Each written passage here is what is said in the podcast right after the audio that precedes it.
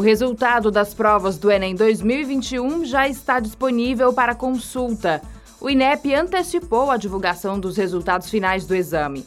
As notas estão disponíveis na página do participante. Para acessar o site é necessário utilizar o login único da plataforma gov.br. As notas do Enem podem ser usadas para acesso ao Sistema de Seleção Unificada, o SISU, e ao Programa Universidade para Todos, o ProUni.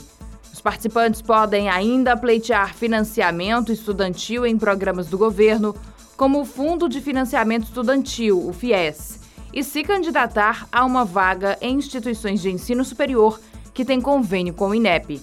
O Enem 2021 foi aplicado pelo INEP nos dias 21 e 28 de novembro.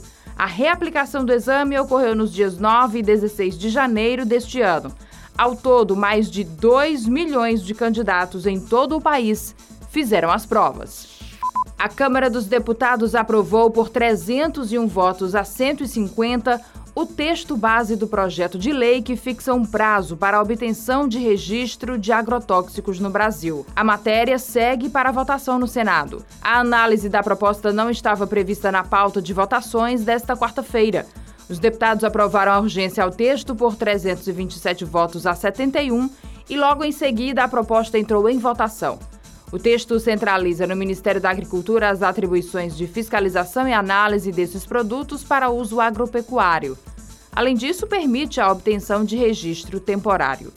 O projeto já tramita na Câmara há 20 anos. O texto que estabelece o prazo máximo para o registro varia de 30 dias a dois anos, dependendo do tipo de análise a ser realizada. Atualmente, devido à complexidade da análise dos riscos e à falta de testes em humanos, os pedidos podem demorar cerca de sete anos para terem um parecer definitivo. O Senado aprovou a medida provisória que obriga planos de saúde a cobrirem tratamento oral contra o câncer. A MP já havia passado pela Câmara e perderia validade hoje, se não tivesse sido votada. Agora segue para a Câmara para uma reanálise. Isso ocorre porque os senadores alteraram trechos do texto. A MP incorpora as coberturas obrigatórias de planos, a oferta de tratamentos antineoplásicos domiciliares de uso oral, incluindo medicamentos para o controle de efeitos adversos relacionados ao tratamento.